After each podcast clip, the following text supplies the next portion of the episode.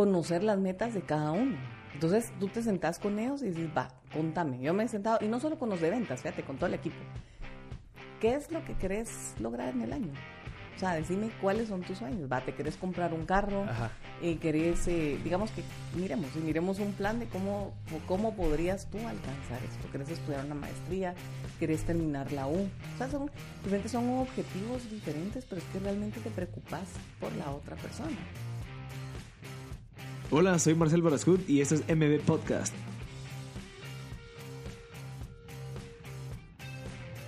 Hola Masters, espero que estén muy bien. Bienvenidos al episodio número 78 de MB Podcast. El día de hoy tenemos a Silvia Penados, que es la cofundadora y CEO de Solución Web. Es una increíble persona, nos estábamos conversando y yo no sabía, pero fue una de las primeras programadoras mujeres en Guatemala. Ella es emprendedora, programadora y líder en ámbitos sociales en Guatemala, siendo ella parte de la junta directiva de Enactus. Fue una de las primeras personas y empresas al ofrecer el servicio de desarrollo web. Ellos empezaron a desarrollar conjunto a Philip Wilson ese servicio. No, no se escuchaba actualmente en Guatemala esos temas. Ellos tuvieron que educar y evangelizar la importancia de tener una página web. Actualmente ella es referente en temas de inbound marketing y expone la importancia de tener una buena estrategia de mercadeo enfocado en la generación de valor nos comenta que el liderar un equipo es bien complejo. Definitivamente ya tiene un equipo de 45 personas, pero al escuchar, al entender que realmente lo que a ellos los motiva y ver cómo ellos lo pueden hacer por medio de la empresa, pues es vital para la motivación pues, y para poder liderar a esas personas que probablemente tienen deseos tan distintos. Entonces, eh, creo que es una excelente conversación con Silvia, súper valioso lo que, lo que escuchamos y espero que de verdad se lo gocen. Espero que hayan aprovechado también a comprar sus cosas en el Black Friday y Cyber Monday. Y yo compré muchísimas cosas, como saben, estamos haciendo unos cambios en Media, entonces tuve que mandar a comprar un montón de micrófonos y cámaras nuevas para que pueda ofrecer yo ese tipo de servicios nuevos. Todo lo compré por ariopost.com, en donde les recomiendo que hagan sus compras por internet. Cualquier cosa, si no les gusta, yo tengo la seguridad de que puedo devolverlo y me devuelven la plata completamente. Así que disfrútense de este episodio. Les recuerdo que es con Silvia Penados, el episodio número 78 de MB Podcast. Ese es mi puro mentor. Sí, sí, ahí estaba leyendo la historia. De que usted empezó... Es que yo empecé, pues, mi primer trabajo fue en CG Plan. Ok. Y entonces, eh, digamos, termina, el, fue en el periodo de Álvaro Arzú, y cuando termina y entra Alfonso Portillo, pues nos despiden a todos, ¿verdad? Entonces digo, bueno, me voy a quedar sin, sin chance.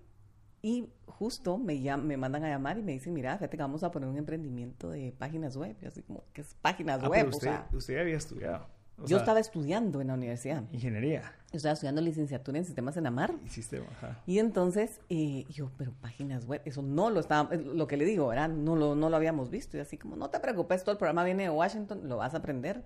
Eh, como cinco cartapacios de este vuelo, ¿verdad? Para leer. Y, y, la capacitación prácticamente vino de fuera, ¿verdad? Entonces em, empezamos cuatro, pero yo era la única mujer. Entonces ahí eh, soy la única mujer y entonces me dicen, vas, ¿sabes que Como sos la mujer, entonces vas a vender. Y yo así como, mm, si yo puedo hacer las páginas, pues yo puedo programar. Entonces me dicen, no, no, no, pero aquí vamos a dividirnos, que no sé qué. Y bueno, empezamos a trabajar. Yo nunca había vendido un lápiz, te lo juro, nunca. Y técnica, yo era una persona técnica. En eso, Philip, que era el socio, uno de los socios capitalistas, ¿verdad? Decide venirse a vivir a Guate. Él vivía en los estados, entonces viene a vivir a Guate. Y dice, bueno, me voy a dedicar a, esto, que es, le estoy metiendo plata y toda la onda, ¿verdad? Entonces empiezan a haber un poco de fricciones con el que entonces era mi jefe. Mi jefe decide salirse, digamos, ¿verdad? Y él no era socio, el, jefe. El jefe era socio, ah, los dos eran socios. Entonces, eh, él decide salirse, ¿verdad? Y, y Philip dice, bueno, pues entonces yo me voy a hacer cargo aquí. ¿Quién es el de ventas, verdad? Así como yo. Pero de una le digo, yo no sé vender ni un solo lápiz. Yo estaba haciendo mis mejores esfuerzos, pues, pero no te preocupes.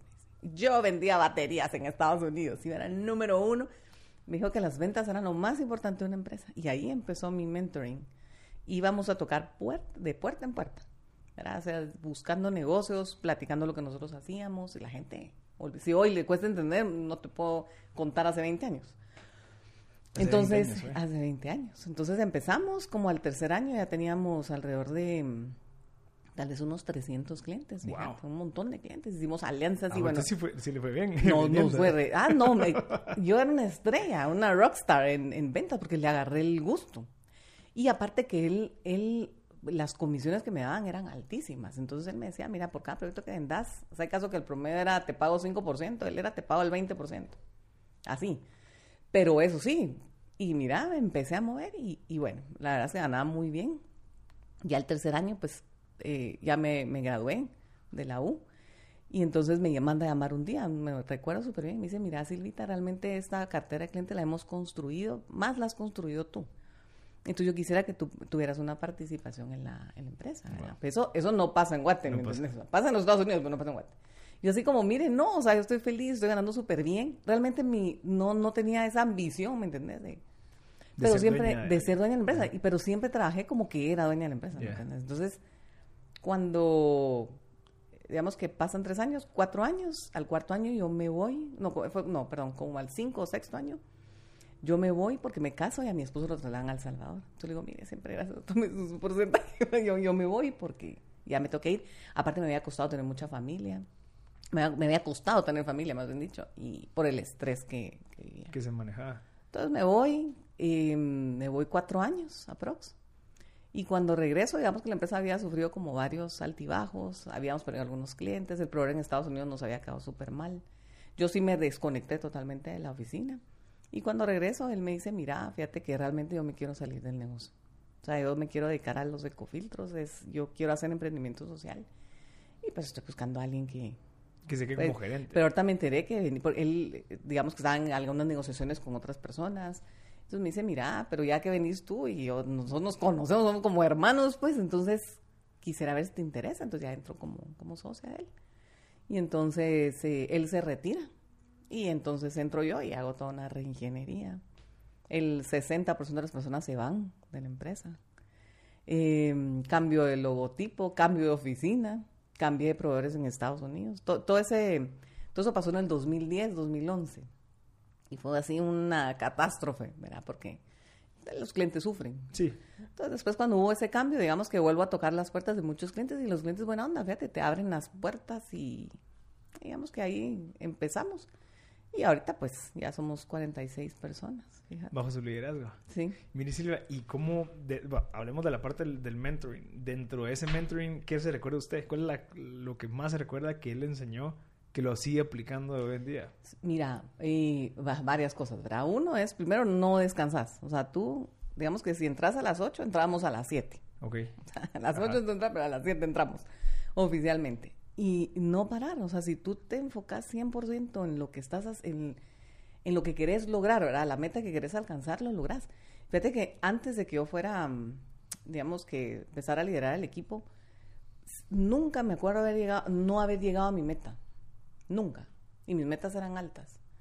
Entonces es lo que yo trato de trasladar a mi equipo de trabajo, ¿verdad? O sea, si ustedes realmente se enfocan y siguen esta guía, porque tenés que hacer una guía, ¿verdad? Es decir, bueno, según la experiencia me dicen que tengo que hacer 10 llamadas, un ejemplo, ¿verdad? 10 llamadas, 3 visitas al día, por ejemplo, y eso realmente te va a llevar a cumplir esto en específico. Sí, es como un funnel, así que mientras más arques, pues probablemente del, embudo van a sacar la meta. Entonces, yo te puedo decir que primero fue eso. Segundo, la constancia, ¿verdad? Porque la constancia, digamos que Hoy lo haces y lo que miro yo muchos equipos. Mañana también lo hago y pasado mañana medio lo hago y ya pasó la semana y ya no lo hice. Entonces tampoco hay seguimiento y no hay constancia.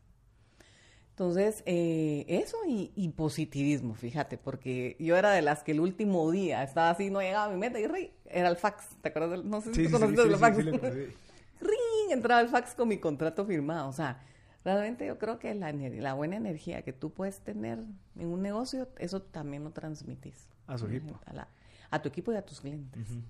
Y a tus proveedores incluso. ¿Y esas metas que usted se establecía, usted se las ponía o era como algo que querían lograr que se los ah, puso no, en la conjunto, junta directiva? En conjunto nos sentábamos. Nah, y no había junta directiva, no. éramos del entonces nos sentábamos y decíamos, bueno, alcanzamos esto, ya vi que es fácil alcanzarlo, subámosle, va, subámosle. Fácil alcanzarlo, subámosle. Y así nos fuimos.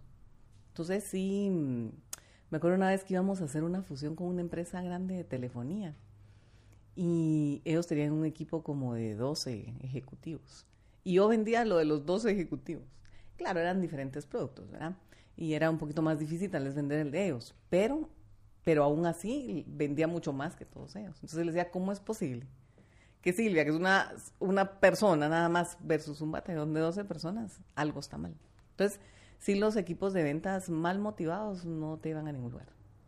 O sea, un equipo de ventas, y por eso para mí, eso sí me lo trasladó súper bien, es que los equipos de ventas son los que te van a traer la sangre a la empresa, ¿verdad? Son los que van a traer negocio a, a tu empresa, son los que van a traer liquidez, son los que, ¿entendés? Entonces, esas, eso, y eso es parte de nuestro éxito también, fíjate, porque entraron muchos colegas nuestros y salieron igual, y, mejor que nosotros, con mejor diseño, eh, con un mejor approach con los clientes, ¿me entendés? Pero ¿quién fue la gota continua? Nosotros. Entonces, y tú ves a muchos colegas que los quiero, ¿me entiendes? Yo soy amigo de toda mi competencia y todo, y, los veo y digo, a la madre, no, no puede ser, vaya, va para afuera. ¿Por Entonces, por eso mismo. Primero, tenés que pensar, como el libro de Build to Sell, ¿verdad? En, la sostenibilidad del negocio y cómo tú generas ingresos recurrentes que te permiten operar. ¿verdad? Entonces, eso es como que una clave. Creo que mis colegas no vieron eso. Entonces, vivís mucho el día a día. Te vendo un proyecto hoy, pero mañana, ¿qué onda? Entonces, como que parte de nuestro éxito fue eso, uno. O sea, generarle valor a la empresa en el momento que, primero, no dependes de un cliente.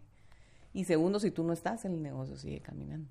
Entonces, eran las premisas con Philip, ¿verdad? Era el negocio tiene que ser sostenible, tenemos que generar un recurrente para generarle valor y tiene que funcionar, tienes que hacer que esto funcione para que tú no estés. Entonces, eh, eso creo yo que han sido como los, el mentoring que me ha dado y, y definitivamente lo único que te, tiene que interesar es el flujo, porque muchas empresas quiebran también. Probablemente en papel tienen ganancias, pero en flujo de caja es donde truenan. Entonces, si no cuidas también eso, y, son como muchos puntos y, en el aire que tenés que manejar. ¿Cómo, cómo cree que, que puede motivar un equipo de ventas hablando de 10 personas? Y que esas 10 personas tengan incentivos diferentes, que probablemente uno sí le hace por dinero porque lo necesita, otro tal vez no, sino que busca más un propósito, otro busca eh, pertenecer. ¿Cómo hace para alinear los incentivos a que, bueno, no, necesito que vendan, o sea, necesito que me traigas a mí 100 mil dólares al mes, no sé, ¿Cómo, los alinea sabiendo que sus incentivos como gerente general son diferentes a los 12 incentivos que tiene en su equipo? te voy a decir, te voy a decir una clave y es, a mí me ha funcionado y conocer las metas de cada uno. Entonces tú te sentás con ellos y dices, va, contame. Yo me he sentado, y no solo con los de ventas, fíjate, con todo el equipo. ¿Qué es lo que querés lograr en el año? O sea, decime cuáles son tus sueños. Va, te querés comprar un carro, eh, querés, eh, digamos que miremos, y miremos un plan de cómo, cómo podrías tú alcanzar esto. ¿Querés estudiar una maestría? ¿Querés terminar la U? O sea, son diferentes, son objetivos diferentes, pero es que realmente te preocupas por la otra persona. Y siempre le digo a mi equipo, no sean puras latas. O sea, uno siempre se tiene que preocupar por lo que le pasa al que está abajo, ¿verdad? Al que está a cargo, tú estás a cargo de esa persona. Entonces, eh, porque muchos gerentes que tengo son bien duros y decir, bueno, si no funciona, entonces lo despido. No, mucha, no, es así, ¿verdad? O sea, sí, en negocios es así, pero tiene que ir un poco más allá, ¿verdad? O sea, ¿qué es lo que tú quieres lograr? Entonces, en función de eso, te voy a poner un ejemplo clásico, un ejemplo práctico. Una chica de ventas me dice, mire, Celia, me voy. Y ¿por qué te vas? Si sos súper pilas, estás subiendo ahorita, cada vez estás vendiendo más, o sea, vamos viendo tu progreso. Y yo necesito ganar más. Bueno, mira, hay dos cosas. Si necesitas ganar más, cuánto tendrías que vender para entonces tus comisiones tienen que entrar y no lo sabía. Entonces eso es lo primero, ¿verdad? Tenés que definir cuánto es que tú tenés que vender para lograr. Y lo segundo, le digo, bueno, contame, tú no me has dicho realmente qué es lo que, ti, lo que tú querés, por qué es que no te alcanza, qué, qué es lo que pasa. No, es que mire, me quiero terminar la U. Bueno, tan fácil que es hablarlo. Ajá. Entonces sentémonos, miramos, miremos el plan y miramos si nosotros te apoyamos con la U. Nosotros hemos apoyado a mucha gente con la U. Entonces, son esas cosas, pero sí te tenés que preocupar, sentarte. Y a veces cuando ya son muchos es bien difícil hacerlo con cada uno. Entonces, tú, tú tienes que capacitar a tus gerentes para que ellos mismos también lo hagan. Porque si no, cuando te das cuenta, toda la madre está yendo, pues. Entonces, em, creo yo que una clave para mantener a tu equipo de ventas motivado es uno.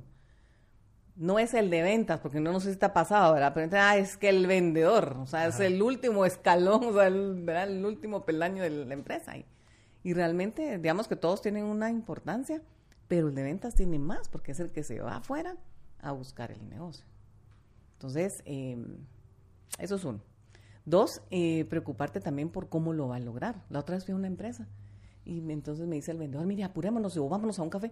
Yo, pues tranquilo, ¿verdad? O sea, no hemos terminado. No, es que fíjese que aquí me cobran el parqueo y entonces, ¿me entendés? Entonces, un vendedor no puede operar con, con esa angustia.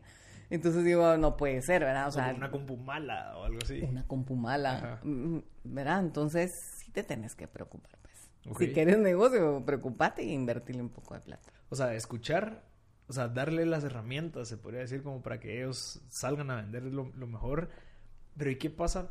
O sea, lo, que entendí ahorita es que probablemente casi todo se reduce a, bueno, probablemente quieren ganar dinero.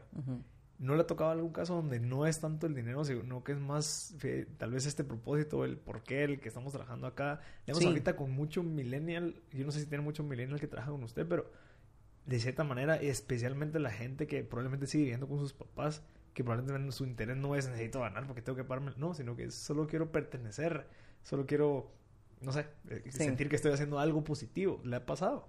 Me te voy a compartir algo que recién hice y digamos que creo que está funcionando. Tenía muchos joven, tengo muchos jovencitos que me dicen, mire, yo quiero un aumento. Yo, yo quiero ganar más. O sea, llevaban tres meses de trabajo y al de cuarto mes. Yo estoy terminando la universidad. Yo me merezco ganar más. Y digo, bueno, es válido tu punto, lo respeto, ¿verdad? Simplemente creo que no es un negocio gana-gana, ¿verdad? Porque yo no veo el beneficio porque tú al cuarto mes tendrías que ganar más. Yo quiero eso para ti, pero digamos, ¿qué me traes tú a la mesa, verdad? O sea, ¿qué, es el valor que tú me estás dando como para que tú te merezcas eso? Bueno, pues estoy terminando la uña, soy un profesional y, y si no, me voy a otro lado. O sea, digamos que el tema de la responsabilidad y el tema de, de no, o sea, voy a estar en un tiempo específico y no lo tiene, ¿verdad? O sea, eso pasa bien rápido por su mente. Entonces, empecé a ver que muy repetidas veces pasaba eso. Entonces dije, no, no, no, aquí tengo que cambiar el chip y tengo que ver cómo logro que ellos tampoco se sientan frustrados. Entonces decidí que un, el equipo de, digamos, un, dos partes del equipo de mi, de mi empresa trabajaran desde su casa. Y, les dije, ¿saben qué? Hagamos una cosa. Como tú no querés jefe, porque encima todos se ponían histéricos cuando tenían un jefe. No querés un horario. Eh, querés un aumento. Entonces, digamos que todas esas tres cosas te las voy a dar. Ahora tú vas a ser mi proveedor y yo voy a ser, yo voy a ser tu cliente. Entonces yo a ti te voy a dar cinco cuentas, seis cuentas. Tú a mí me vas a cotizar por esos servicios. Tú sos tu propio jefe. Tú tenés tu propio horario, ¿verdad? Y tú me vas a quedar bien. Si tú me quedas mal, entonces yo voy a buscar otro proveedor. Si tú me quedas bien, el próximo cliente que venga, yo te voy a mm. dar más. Entonces vas a ganar más porque digamos que yo soy el vendedor aquí. Entonces yo mi función ahorita es ir a conseguir cuentas y traértelas a ti.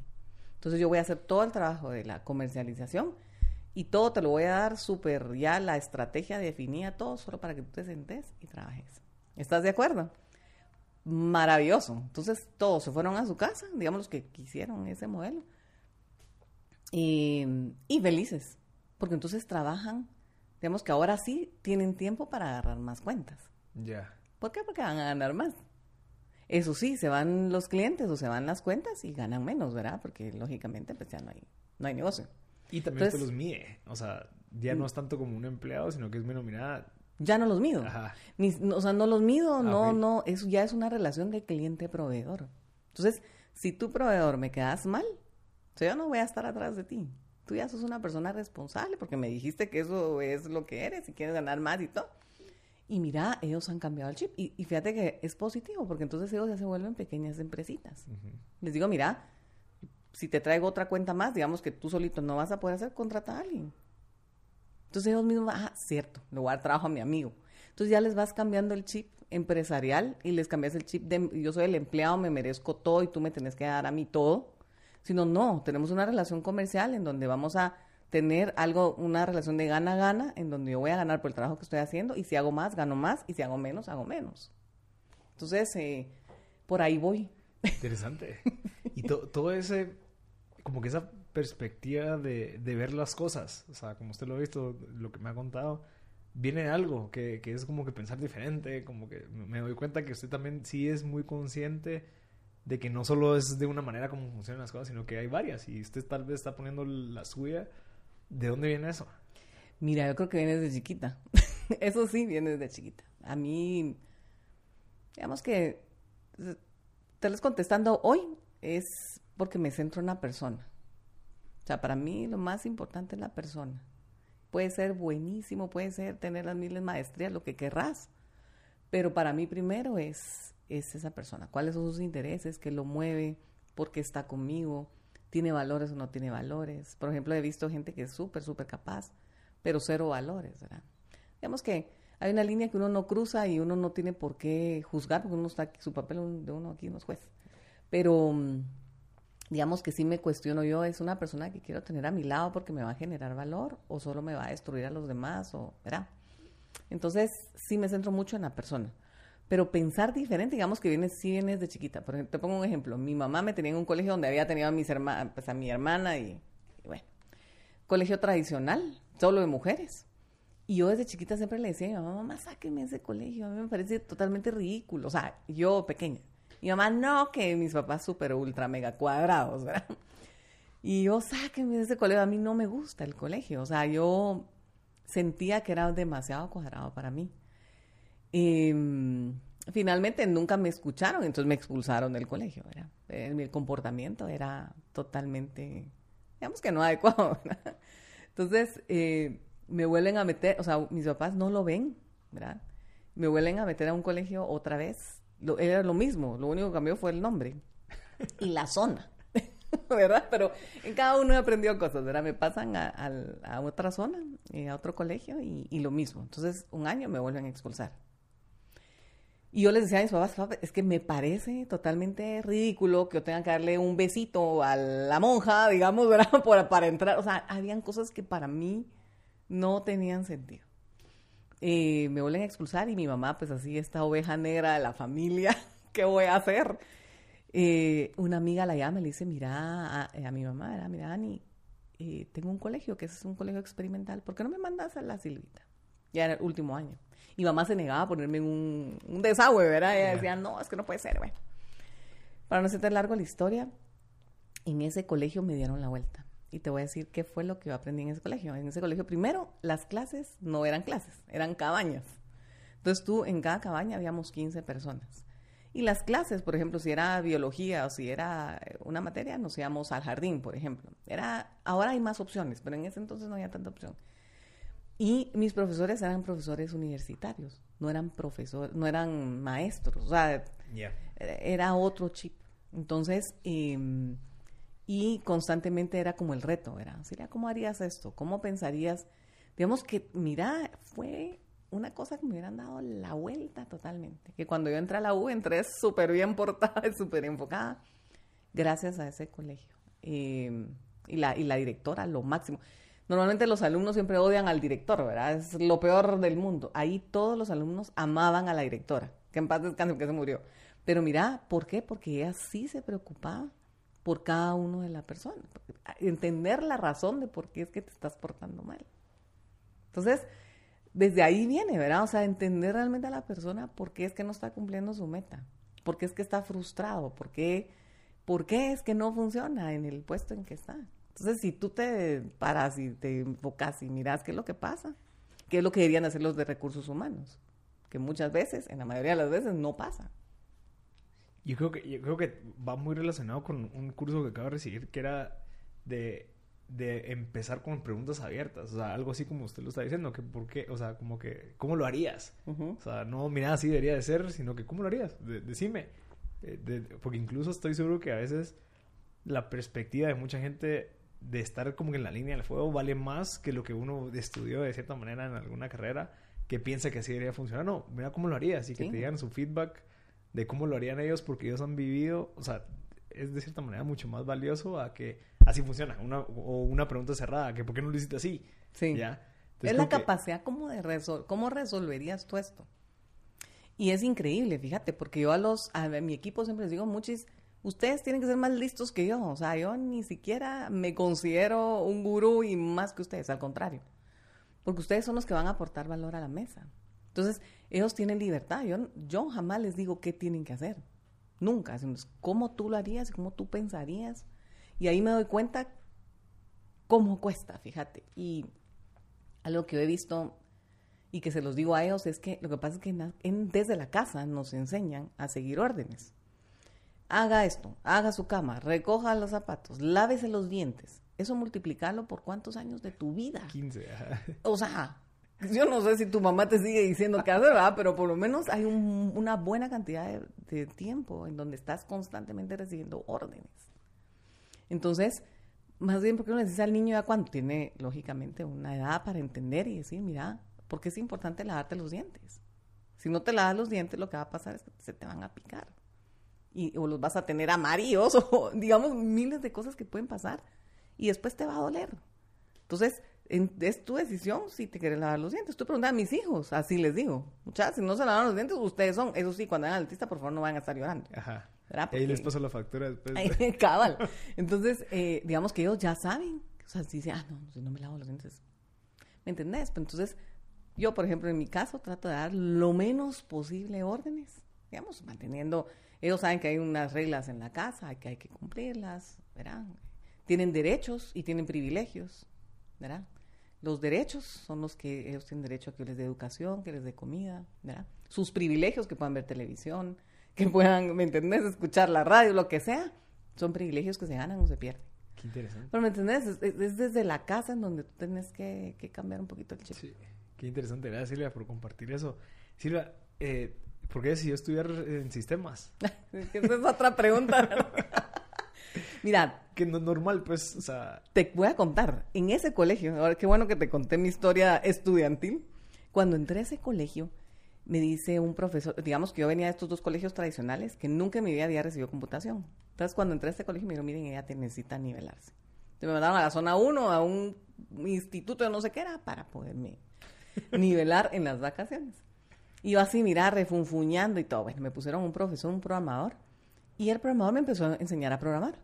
Me dijo, mire Silvia, y empecé a programar en D-Base, me acuerdo. Un programa viejísimo. Y mire, y entonces hagamos ahora esto, entonces hagamos que la persona ingrese su nombre, ahora su apellido. Y dije, ah, pues chique, qué chilero esto, ¿verdad? Entonces me empezó a gustar. Entonces cuando terminó el curso, que fue como de dos meses, una cosa así, tres meses, me dijo, mire, usted sí es súper pilas para, el- para la computación. Me dijo, ¿qué pilas? Y me dieron mi diploma y me dieron una felicitación y no sé qué. Bueno, digamos que entré al colegio. Entonces, todo el año se me facilitó. Y me recuerdo que el de ya de último, pues el papel importante de un profesor, ¿verdad? Me dice, mire, sí la debería considerar estudiar sistemas, porque creo que le va a ir bien. Y a mí eso se me grabó como que era Y en esa época no había nada de popularidad de No. web y todo eso. nada. Entonces, eh, bueno, empiezo a averiguar y Viena Marroquín, Viena del Valle, Viena San Carlos. Digamos que como que consideré varios, varias, eh, nunca pensé irme afuera, fíjate. Y a pesar de que mi papá y todos mis tíos tenían esa, ¿verdad? Esa escuela, pero mi papá era así súper protector, ¿verdad? Entonces, mientras más cerca, nunca lo consideré. Ahora digo, tal vez hubiera considerado, pero no sé. La cosa es de que encuentro la marroquín y digo, bueno, la marroquín me gusta porque es de 6 a 9. Entonces me permite hacer algo a mí en las mañanas o estudiar o levantarme tarde, lo que sea. Entonces me meto a la marroquín y empiezo sistemas y en el segundo, bueno, éramos seis mujeres, como 60 hombres. Y encima de todo había un programa, yo no sé, ayudaban a los militares, yo no sé qué programa tenían con el ejército, pero la mayoría de ellos eran del ejército, yo así como a la madre, no solo, entonces era un ambiente súper machista. Pero digamos que eso no, no, nunca me importó. En segundo año sí, yo, a mí no me gusta la carrera de informática. Pero me puse a analizar, dije, uno, no voy a perder mi tiempo, dos, no le voy a hacer eso a mis papás, ¿verdad? O sea, ahí sí ya me entró el tema de la conciencia, mi papá está haciendo un esfuerzo por pagarme la. U, está ayudando. No, no lo voy a dejar, voy a terminar. Pero eso sí, a cada vez que entraba a un semestre, puedes preguntar a tal vez algún profesor se acuerda de, mí porque les decía, mire, yo no voy a ser programador. Se lo di una vez, lo anticipo. Entonces, no me esté preguntando, porque cada vez que entra, a ver, la señorita que está... Como no me pregunte, digo, como pregúnteme, ¿verdad?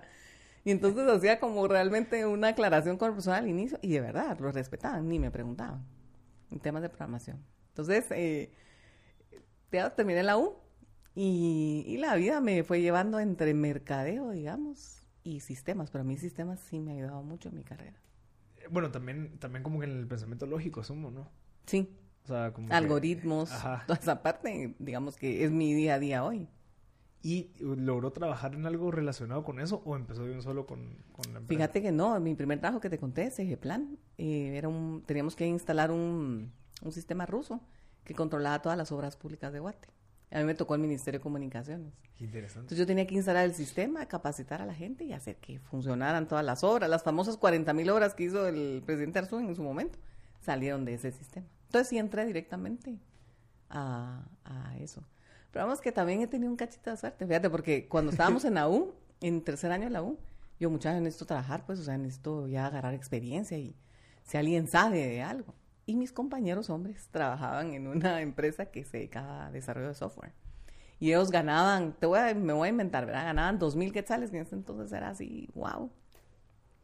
Y decían, ay, no, Silvia, si ni buena para programación es, ni va a conseguir algo secretarial tal vez, o una cosa, ¿me entiendes? Y en eso eh, me dice una amiga, vos, en plan abrieron unas plazas y ¿por qué no te venís? Hay que instalar un sistema, un software. Que no sé. Ah, nítido. Mira, creo que me pagaban 5 mil quetzales en ese entonces. O sea, la diferencia era abismal. Te puedo decir que mis compañeros pudieron morir de la cólera, ¿verdad? Porque ellos así desarrollando todo. sí, mil quetzales y yo. Eh, son las ironías de la vida, ¿verdad? Pero sí me ayudó mucho me ayudó mucho entender cómo funciona el Estado. Demasiado lento. Em, pero algo que sí, que siempre sí, eso ya tal vez de personalidad es como motorcito, ¿verdad? O sea, ellos entraban a las nueve y salían a las cuatro, yo entraba a las ocho y salía a las cinco. Entonces, digamos que mi trabajo siempre estaba como adelantado. Y digamos que fue mucho de eso porque me mandaron a llamar al emprendimiento. Sí, mire, y, bueno, hablando un poco de eso de, la suerte que usted dice, ¿no cree que también eso es parte... Yo he visto muchas personalidades similares a las suyas y son las que tienen suerte, se podría decir, pero al final no es tanto la suerte, sino que es como que esa percepción o como que la gente los ve y dice, hombre, eh, o sea, por más que tal vez no sea la mejor en la clase, lo que sea, pero se nota que ¿Qué quiere? ¿Qué quiere? Es que eso era, eso era. Digamos que yo siempre era la persona que como que caía bien, ¿me entendés? Pues siempre estaba en buen mood y siempre quería como que las cosas funcionaran. Digamos que también aprendí algo que, como dicen, ¿verdad? Lo perfecto es enemigo de lo bueno. Así es, ¿verdad? O lo bueno es enemigo de lo perfecto. Los dos son enemigos. Entonces entendí que, digamos que si algo no está perfecto, no importa. O sea, seguí, avanzar. En el camino lo vas corrigiendo. O sea, tratar de hacer lo mejor posible desde el inicio, pero, pero nada es perfecto. Que no te detenga el que no esté perfecto. Exacto. Entonces yo tenía compañeros en donde los proyectos de la bueno, esto todavía no lo podemos lanzar porque lancémoslo, hombre. Y, y después miramos cómo, incluso vamos a tener feedback de las demás personas y miramos cómo sale el proyecto. Y mira, siempre nuestros proyectos salían buenísimos. Y otra cosa que tenía yo es que siempre, como he sido amigable, ¿verdad? Entonces, eh, necesitamos, no sé no se preocupen, aquí ya conseguí no sé qué. Y entonces siempre era como mi papel de ir a conseguir, de facilitar, de agilizar. Digamos que no era la persona que programaba, pero sí entendí cuál era mi rol. Y yo siento que eso también es bien importante, ¿sabes? Porque cuando tú tenés definido bien cuál es tu rol, no importa. Si yo soy un vendedor dentro de una empresa, lo voy a hacer lo mejor posible. Y ese es mi rol pero voy a hacer un buen rol, ¿me entendés? Y yo, cuando visito muchas empresas, porque yo sí visito muchas empresas, miro esa gente perdida, ¿va? Que no sabe cuál es su rol, que hace un poquito de esto, un poquito de esto, y al final de cuentas no hace nada. Y al final de cuentas el culpable es él y te paran despidiendo, ¿verdad? Entonces, es bien importante identificar cuál es tu rol. Primero, tu rol en la vida. Y segundo, tu rol en donde estás eh, estudiando, trabajando. ¿Cuál es tu rol con una amistad? Las amistades también tienen roles. En un noviazgo, en un eh, matrimonio, lo que sea, cuál es tu rol. Y, y también como aceptarlo, o sea, identificarlo y aceptar, decir, bueno, yo ahorita estoy en ventas. Sí. Y yo sé que entonces le voy a sacar el jugo a mi porque yo sé que después voy a poder, subir, Pero no estar que quiero y que, o sea... es ese impasse horrible en donde querés ser y no sos. Entonces no, no tenés definido nada y vivís de apariencias y eso te impide dar el siguiente paso. Entonces, eso es identificar, bueno, yo soy esto hoy, lo voy a hacer lo mejor. Alguien me va a ver, alguien me lo va a agradecer, ¿verdad? Y yo le digo a mi equipo, mucha, una cosa buena no puede terminar en mala. Es imposible. En mi opinión, pues una cosa buena que tú empezas con una buena intención no puede terminar mal, ¿verdad? Entonces... Eh, ah, qué interesante eso. Qué bonito. Sí. Es que, ¿cómo? Empezás algo, algo bueno, ¿cómo puede terminar en algo malo? Empiezas algo malo, seguramente va a ah, terminar en algo malo. Sí. ¿Verdad? Y, y, hablando esto de los, de los procesos y como que identificar como que sus funciones, obviamente usted empezó siendo vendedora, después eh, fue, fue, agarrando poder, o sea, no, no poder, sino que como que eh, más responsabilidades, es decir, eso requiere de diferente como que set de skills o como que conocimientos. Sí. ¿Cómo fue esos cambios para usted? Bueno, empecé como ventas, después gerente y ahora ya 45 personas y, y incluso han hecho como que algún tipo como de pivot dentro de la empresa. Empezaron desarrollando y ahorita ya están más enfocados en marketing. Esos cambios y esos como incrementos, ¿cómo los ha tomado usted y qué cosas ha tenido que aprender para poder dar la talla? Mira, constantemente aprendiendo.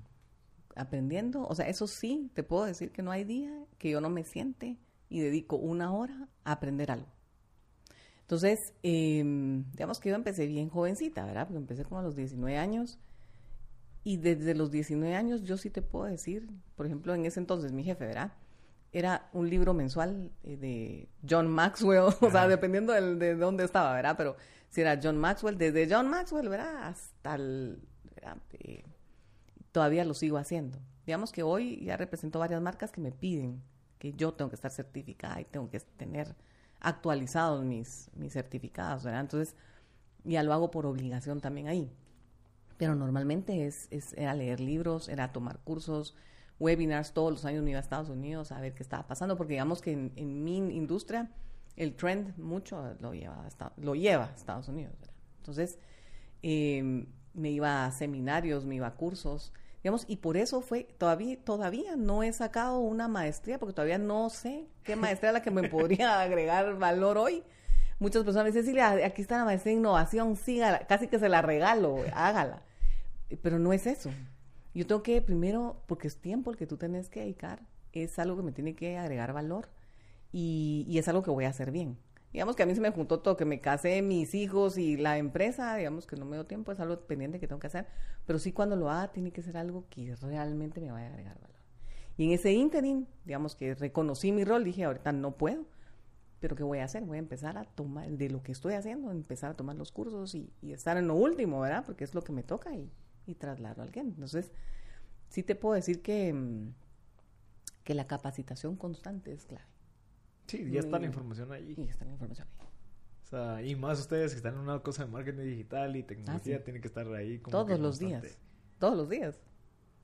Y, y, eso es lo que yo estaba viendo, que de la nada Facebook cambia algo y te cambia todo y, pierden tus clientes al final, no tanto uno, sino que vos que estás invirtiendo un dólar hay que invertir cinco porque eh, etcétera, etcétera, etcétera. Entonces, esa constante como reto, incluso los programadores también, ¿verdad? Que es como que, se cambió el lenguaje, ahora ya no es este, ahora quieren esto, los de Apple quieren... Eh, entonces, esa constante como estar viendo qué más, qué más. Y si no estoy mal, hay una como ley que cada 18 meses como que se multiplica o cambia, no sé.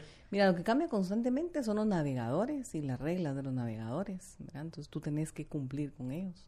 entonces, la, si no, la seguridad se viene afectada. Google es otra persona que vive cambiando constantemente los algoritmos, ¿verdad?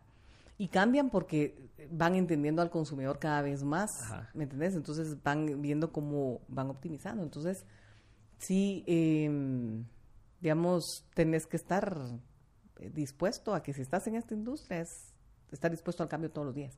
Y eso les digo yo a mi equipo.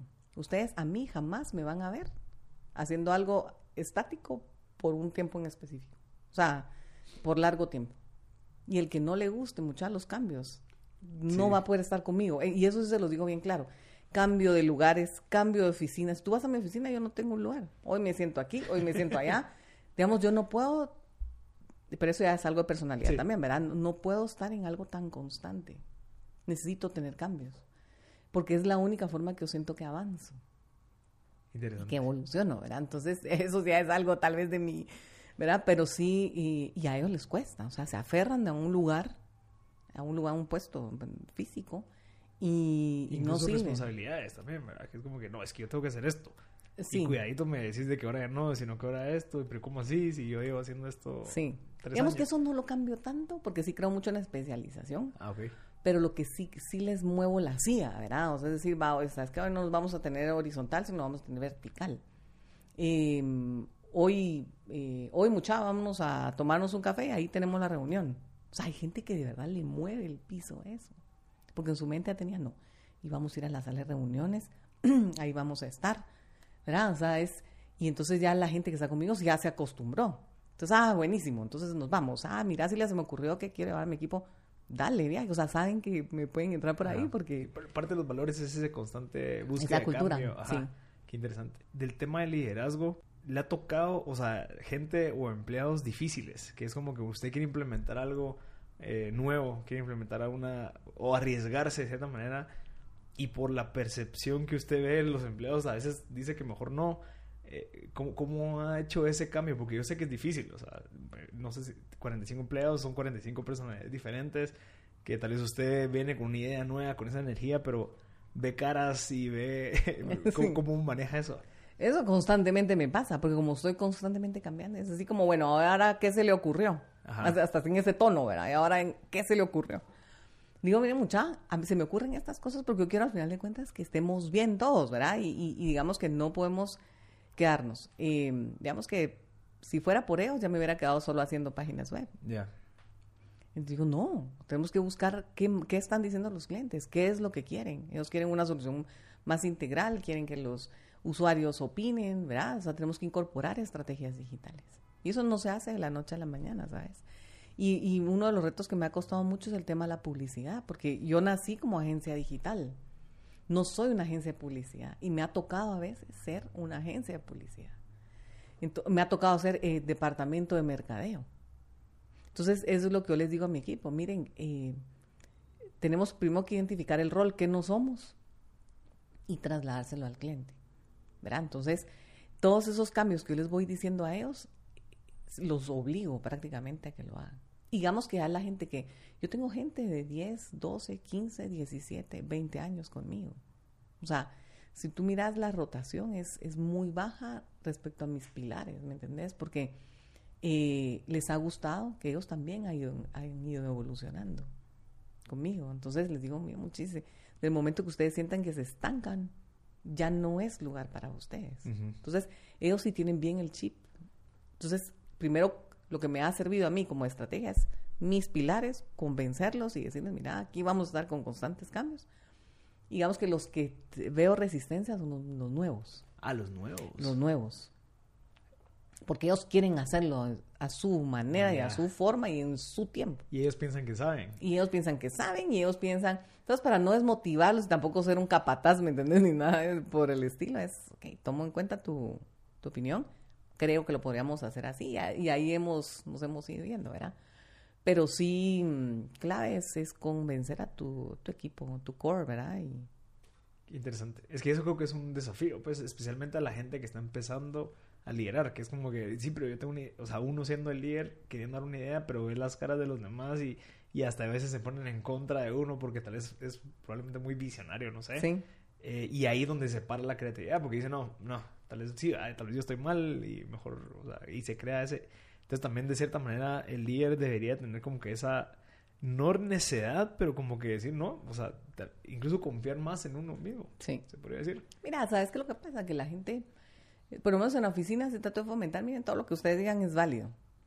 Si nos equivocamos, pues nos equivocamos, pues. O sea, tampoco es como que es el fin del mundo, es lo que te decía. Entonces, ese miedo a fracasar cada vez lo voy quitando con ellos, ¿verdad? O sea, vivimos en constante fracaso. o sea, eh, y dentro de ese fracaso tenés que ir viendo y irlo superando, ¿me entendés? Entonces, eh, que no le tengan miedo, porque yo sí también veo mucha gente por no fracasar o no, no, no equivocarse no da esos pasos. Exacto. Y tampoco el, gerente o el jefe lo promueve. Así como te confundiste, mato, mano. O sea, entonces así como ya no querés moverte, pues. Ajá. Decirle, mira, dale, yo confío en ti. O sea, puede ser que nos confundamos, porfa, trata de no confundirte, pues, o nos confundimos una vez, pero ya no aprende. Mire, Silvia, y ese cambio que hicieron de empezar con, con desarrollo web y pasarse a marketing, que si no estoy mal, incluso tuvieron que despedir a bastantes personas, empezar casi desde cero ¿Cómo fue esa transición y cómo tomó esa decisión tan, de, cierta manera, tan disruptiva, teniendo gente de hace 10, 15 años? Digamos que no lo dejé de hacer, porque hoy por hoy en una estrategia digital, digamos que el desarrollo web es importante. O sea, mucha, escucho muchas a veces comentarios, dicen, ay, no, ahora las páginas web ya no, ahora son las redes sociales. Y no. O sea, cuando tú haces una estrategia, digamos que la página web es tu hub de información. Porque digamos, en este mundo tan cambiante, las redes sociales pueden cambiar, las preferencias pueden cambiar. Y tú lo ves ahorita con Facebook e Instagram, ¿verdad? Muchos, incluso hay jovencitos que ni siquiera tienen cuenta ya de, de, Facebook o, o, la frecuentan, ¿verdad? Porque prefieren Instagram. Entonces, ¿pero qué es lo que no cambia ahí? Es tu página web, es la constante. Entonces, todo tu contenido tiene que venir de la página web. Y tú puedes elegir cualquier red social que querrás. Querés TikTok, querés lo que sea, pero siempre tu base o tu casa, matriz, Como va tu a ser oficina, la, se tu oficina decir. va a ser la página web. Ah. Entonces, nunca dejé de hacer página web. Lo que hice fue crear equipos. Entonces, mucha gente me dijo, mire, a mí me encantaría ese nuevo reto, Silvia. Entonces, digamos que sí me, me gustó, porque a veces pasa también que la gente topa. Y dice, "Ala, pues, ¿qué, qué más puedo hacer yo aquí? O sea, ya no puedo ser el gerente, ya no puedo ser el dueño, ¿verdad? Entonces, por eso es que me ha tocado ir pensando cómo ir matando esos pensamientos. Ya, Sabes que ahora te voy a poner un nuevo reto. Por ejemplo, Inbound fue un reto bien grande para mí, ¿verdad? Porque, digamos, de desarrollo web no lo dejé de hacer, creé el departamento de, de estrategia digital. Entonces, y entiendo, ¿verdad? Que uno no puede hacer todo. Contraté a alguien para que me formara el, el departamento. El departamento empezó a funcionar, empezamos a generar cuentas y todo. Bueno, ¿cuál es el next step, verdad? O sea, ¿qué más necesitamos nosotros? Y la idea vino de una colaboradora mía, ni siquiera fue mía. Me dijo, mire Silvia, ya contacté estas cinco empresas, eh, eh, creo que esta es la que más nos conviene, ya le hice cita, la próxima semana tenemos un coach. Así. O sea, imagínate que chilero, pues, o sea, eso sí te puedo reconocer que no salió de mí. Entonces, cuando tenemos la reunión, bueno, ya entramos a la negociación y toda la onda, y bueno, hicimos el negocio. Y bueno, y entonces, pagamos un montón por la representación y todo, y dónde empezamos a, a hacer los clientes, ¿verdad? Entonces, sí nos costó, ese, ese, digamos, porque te- encima todo tenés que aprender, te tenés que certificar. Entonces, el proceso me costó como unos ocho meses, tal vez eh, agarrar la onda del inbound, porque eso sí es un todo otro mundo, ¿verdad? Y empezar entonces ya a tratar de prospectar. O sea, a mí me tomó ese tiempo, a pesar de que soy digital y a pesar de que ya tengo experiencia y podía hacer técnicamente muchas de las cosas que se hacen en inbound, digamos, eh, cambiarme el chip, cambiarme el chip eh, y, y ver cómo hacer el approach con los clientes. Y aparte que es un chanzal, entonces contratar al equipo. Digamos que el equipo de inbound en mi oficina, digamos, todos son profesionales ya con una maestría, por ejemplo. Ese sí es un requisito para nosotros. Entonces, eh, imagínate, no podría estar en el equipo de inbound. ¿Qué, qué es, ¿Qué es Inbound? Mira, inbound es eh, atracción, es atraer. Outbound es para afuera, inbound es para adentro. Entonces, el concepto de, de- de inbound en, en temas digitales es cómo tú atraes personas eh, o prospectos de calidad. ¿verdad? Entonces, es, es como tú ha- haces que la gente te busque y no tú salir a buscar a Y, las y personas. sin manipular, de cierta manera, ¿verdad? Si no- pero, pero ¿por qué requiere certificación y por qué tan alto perfil la gente que maneja el inbound? Porque es una metodología que tú tienes que implementar. Entonces, eh, digamos, con este proveedor. Entonces, es una metodología, tú tienes que entender primero muchas cosas, em, digamos, en función del cliente. Y uno a veces tiene el chip en función de proveedor. Entonces, ah, yo estoy aquí para solucionarte tus problemas, no te preocupes, te voy a hacer tu página web y ahí vamos a generar un montón de tráfico. El inbound no es así. El inbound te dice, bueno, Marcel, ¿qué quieres tú lograr en el año? ¿Cómo lo estás haciendo hoy? ¿Cuánto te cuesta a ti traer un cliente a la mesa? ¿Cuánto estás gastando? ¿Qué quieres lograr? ¿Va? ¿Querés subir un 15%? ¿Cómo lo vas a lograr? Si hoy no hicieras nada digital, ¿cómo lo logras? Ok, entonces identificar cómo, cuál es mi participación digital contigo y decir, bueno, yo voy a traerte clientes, pero yo no voy a hacer lo único tuyo, es una parte. Em, ¿Cuál es tu ticket promedio? ¿Cuántos clientes tendría que salir yo a buscar con ese ticket promedio, con esa calidad de cliente que tú querés? Entonces se hace todo un análisis de, de, de audiencias, ¿verdad? Que son los buyer personas. Y a veces tú te das cuenta que en tu negocio tenés cinco buyer personas y tienes que preparar material para cinco tipos de personas y tienes que usar cinco canales diferentes posiblemente para cada persona. Tienes que crear un recorrido de comprador para cada una de esas personas. Eso es un chanzal. Y eso lo tenés que aprender bien, ¿verdad? Porque es cómo tú lo enseñas, cómo tú lo trasladas, cómo tú empezás a trabajar. Porque tú decís, bueno, pero, pero ¿por dónde empiezo? Ajá. ¿Cómo le hago? ¿Cómo? ¿Verdad? Y, y otra cosa que es importante es de que no es de la noche a la mañana. Eso te puedo decir que los primeros tres meses son para setear todo. Los siguientes tres meses es para empezarte a posicionar y los siguientes seis meses son para empezar a, digamos que, prospectar. Qué interesante. Entonces sí, tiene que ser alguien que esté dispuesto a invertir todo ese tiempo, ¿verdad? Pero una vez lo haces, el primer año, pasas el primer año, el segundo año empiezas a ver resultados. O sea, el, yo creo que el reto ahí es cómo le haces entender al cliente que no es que rápido. mira, vas a pagar ocho meses y... al- No, más para un año. O un año y que al año... Pero como cuando ellos tienen pensado que no, solo hay que invertir 10 dólares y caen... Ujú. ¿Cómo, cuál, ¿Cómo lo hizo? O sea, ¿cómo... Esa es la metodología. Ya, Por eso es que nos capacitamos. Eh, vamos todos los años a la convención, llegan 26 mil personas. Eh, eh, la marca que nosotros representamos es la número uno en el mundo, que logró, digamos, concentrar las herramientas digitales, eh, dándole un approach siempre de servicio al cliente. O sea, siempre pensando en el cliente, no en ti como agencia. Porque uno piensa en agencia. Ay, yo solo voy a hacer 15 publicaciones porque a mí me toma tiempo hacer Ajá. el diseño y a mí me toma. No estás pensando en la otra persona. Eso es para estrategia digital. Y lógicamente es más barato, ¿verdad? ¿Y cómo, cómo hace para manejar todo? O sea, teniendo hijos, o sea... si- Eso sí no me lo pregunto. una familia, ¿cómo, cómo, entra esa...? Sí, difícil. Porque y medio que es tiempo. como apagar un switch, ¿o no? Sí, ¿Cómo, ¿Cómo lo ha hecho? ¿O qué ha aprendido en los últimos 20 años? delegar, Delegar en la oficina. delegar. O delegar también como en la parte de... En todos, delegar en Ya. la oficina. Mira, delegar, trabajar en equipo. Y tus, si tus procesos están bien definidos, Ajá. creo que, que puedes hacer muchas cosas. Pero Pero que hable el libro este, Build to Sell. El biotes- Ajá. crear tus procesos.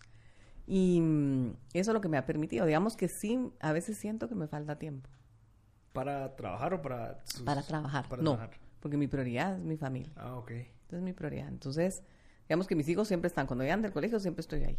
A menos que tenga una reunión así súper, ¿verdad?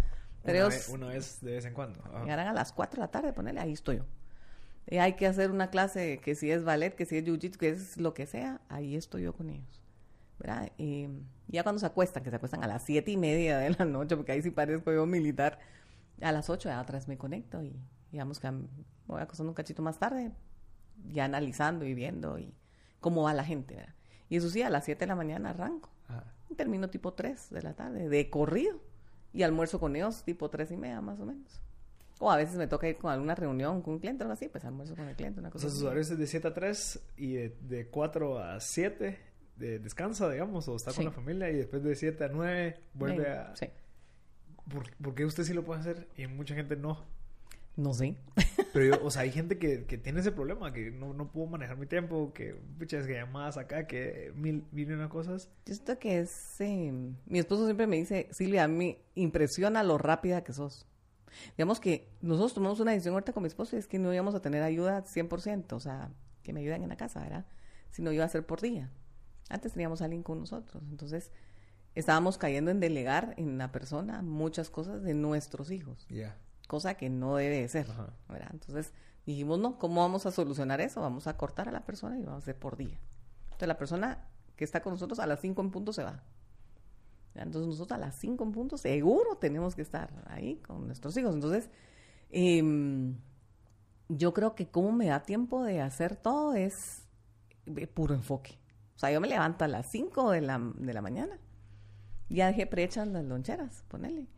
Em, el desayuno lo hago en el momentito. O sea, pongo la mesa rapidísimo, pongo el café rapidísimo, hago el, el Es desayuno. eficiente. No pierdo un segundo. Ajá. Dejo a todos sentados, digamos, comiendo, me voy a bañar. Ajá. ¿verdad? Me voy a bañar, eh, digamos que a las seis y media, siete menos cuarto ya estoy lista. Entonces a veces lo que hacemos con mi esposo es que comemos, entonces ya cenamos, ya se fueron los niños, porque los niños se van a las seis y media. Nos sentamos a las siete, ya bañados, vestidos y ya listos. Nos sentamos a desayunar juntos, platicamos y ya nos vamos. Interesante. digamos que siete, siete y diez yo ya estoy saliendo de la casa. De ahí lo que te conté, todo de corrido, pero de verdad yo no paro, Marcelo. O sea, yo voy, reunión, por eso es que tú me ves reunión tras reunión tras Ajá. reunión, eh, reunión con el equipo, citas, lo que sea. Y a las tres corto. Voy con mis hijos, platico y hago, y hago ahí todo el networking de mamás y todo lo que querrás.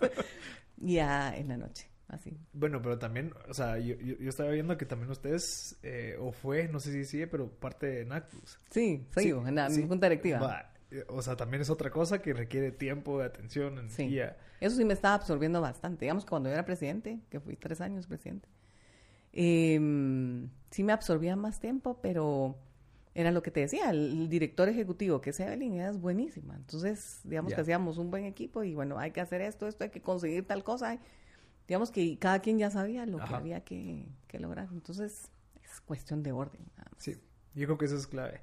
Y para ir terminando, Silvia, ¿cuál, ¿a dónde va? ¿Hacia dónde va? ¿Cuál es su... que en cinco años, diez años? Mira, con la tecnología nunca se sabe. Pero sí, digamos que vamos a al cambio. Siempre en tecnología tú tienes que entender que todos los días estás evolucionando y cambiando. Hoy por hoy estoy enfocada 100% en inbound marketing y lo que quiero, bueno, en inbound realmente, ¿verdad? Porque es inbound sales, marketing, service, ¿verdad? Pero estoy enfocada en eso y sí me miro en los próximos años viendo el crecimiento de mis clientes con estas estrategias. Porque estas estrategias no son de uno o dos años, ¿verdad? O sea, estas estrategias son así. y veo mucho la data, o sea, nos toma tiempo para recopilar toda esa data y ver qué podemos hacer entonces ya con esa data con cada cliente. Entonces lo que yo estoy realmente concientizando ahorita a los clientes es que vamos tarde, ¿verdad? Y, que porque aquí la gente, y en el mundo, ¿verdad? No está acostumbrada a, guardar esa data y a utilizarla. Entonces hoy por hoy estamos recopilando información de cada una de las industrias para que en función de unos años después haya algo que hay que hacer, ¿verdad? ¿Y usted como persona? Yo como persona. Ajá, Mira, con mi esposo tenemos un proyecto de solo que queremos ver a nuestros hijos cuando se reciban, que se vayan. Ellos están en una escuela francesa. La idea es que ellos se vayan a estudiar fuera y cuando ellos se vayan a estudiar fuera, nosotros nos vamos a un pueblo así, escondido, lo más recóndito del mundo, que no sé será, dónde será. Eh, esos son los planes que tenemos y sueños, ¿verdad? Eh, eso es en 11 años. ¿Y eso usted lo está trabajando? Eso lo estamos trabajando entre los dos. De cierta manera, lograr no sé, tener más acciones o algo que le pueda dar ese passive income o, o ir delegando más cada vez más dentro de la empresa para... Sí. Ok. Digamos que mucho viene lo que te contaba de esta empresa, ¿verdad? Que te ayuda a, ver cómo, a quién vas a, eh, digamos, heredar eh, tu puesto, digamos, quién dentro de la compañía puede aplicar y ser realmente tu, tu sucesor, ¿verdad? Y, parte de eso es el libro que, estábamos comentando, el Build to Sell, ¿verdad? Que, que es cómo tú vas a hacer esa transición. O sea, en ningún momento estás pensando que te vas a morir, que vas a vender, que lo que sea, ¿verdad? Pero sí tienes que estar preparado para cualquiera de esos, esos casos, porque va a venir. más o algo. Lo que pues, sea. Lo que sea. Interesante. Y, y, digamos que tiene que ser alguien que tenga la visión, el chip y, y digamos que esté en la onda, ¿verdad? Exacto. Bueno, para ir terminando, Silvia, ¿qué libro a pesar de Build to Sell, que ya lo hablamos, ¿tiene alguno que nos quiera recomendar para que, que, le pueda servir, digamos, a la gente que va igual con su trayectoria, que quiere comerse el mundo, y ahí va creciendo? Mira, yo más que un libro en específico que no... Últimamente he estado leyendo mucha novela, pero mm, yo lo que le recomendaría a las personas es... ese mira, hay uno bueno, es que hay, hay varios buenos en realidad, va a depender mucho en qué industria estás. Yo lo que te recomiendo es que mires los últimos que tenés en Amazon y los trends que tengas y, que te capacites y que leas cada extracto de cada uno de ellos. Eh, John Maxwell me gusta mucho a mí. ¿Sabes por qué me gusta él? Y él es, digamos que todo el mundo dice, ah, es que es una lectura fácil y es un... Pero él, digamos que él tiene muchos buenos libros enfocados en la meta. Y muchas de las carencias que yo miro en muchas empresas que yo miro es eso, que todas las empresas no están alineadas en función de la meta. Entonces, eh, y él tiene muchos buenos libros, todo lo que son los hábitos, todo lo que son eh, los métodos, los procesos, toda la línea de libros de él, a mí, a mí en lo personal me bien atinados, bien enfocados. Hay muchos, me acaban de recomendar ahorita uno en Silicon Valley, que ya lo estoy terminando. Eh, la creatividad fuera de la caja, digamos que los voy poniendo en mis redes sociales, los libros que voy terminando, ¿verdad? Pero yo sí te pudiera recomendar, ¿verdad? Sería toda esa, toda esa línea de libros, porque sí te permite enfocarte, te da buenos tips. Y son tips que, a pesar de que pasa mucho tiempo, que los vengo leyendo desde hace 20 años, no pasan de nada. Como basics. Son basics, son basics. Son basics, exactamente. Lo demás, digamos que es lo que está pasando hoy, pero hay cosas básicas que tú tienes que incorporarte. Mira, y para terminar ya, ya bien solo, ¿algún consejo? ¿Qué dejarle a la gente? Mira, le- yo el mejor consejo que siempre le doy a la gente es que todo lo que hagan, digamos, le identifiquen el valor que le están dando. ¿verdad? O sea, eh, cualquier cosa que tú hagas es cuál es este aporte que estoy dando. O sea, porque es que estamos aquí hoy platicando. Alguien nos va a escuchar, a alguien vamos a inspirar. Ese es el valor para mí.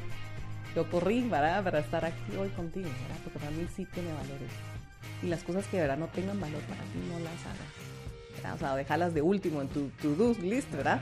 Y las personas que aporten valor también a tu vida. O sea, busca gente que aporte valor. Y no te estoy hablando nada monetario, ¿verdad? Te estoy hablando gente que te aporte ideas, gente que te aporte buenos consejos, gente que te aporte cosas positivas que te van a hacer crecer a ti como persona.